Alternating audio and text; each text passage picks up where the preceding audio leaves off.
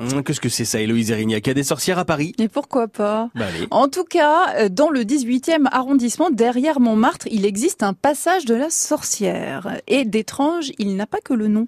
On y accède par une grille, puis un petit escalier typiquement Montmartrois par la rue Le Pic, ou plus bas par l'avenue Junot.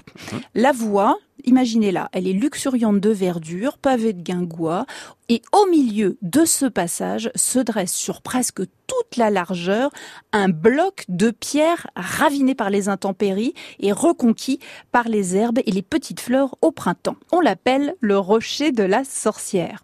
Des géologues se sont penchés sur cet énorme roc et ont identifié qu'il proviendrait de la Marne, près de Reims. Il aurait donc été amené là par la main de l'homme, même si quelques-uns posent l'hypothèse d'une météorite. Bah.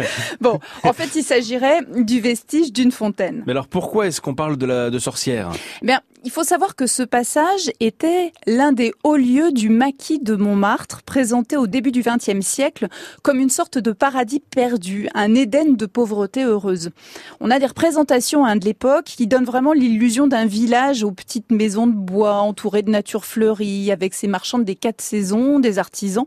En réalité, c'était plutôt un agencement de cabanes de briques et de broc qui accueillait une population de déshérités et d'artistes tirant le diable par la queue. Petit bidonville quoi. Voilà.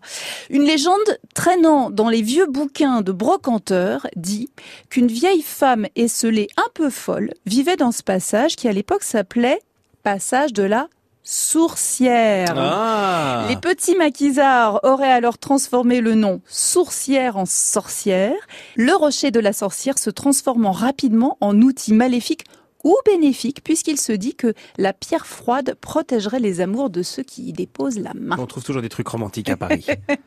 Malheureusement, le passage privé a été fermé au public, alors pour y accéder, il faut y connaître quelqu'un ou trouver une bonne raison de se rendre dans un hôtel très chic du coin qui s'appelle l'hôtel particulier.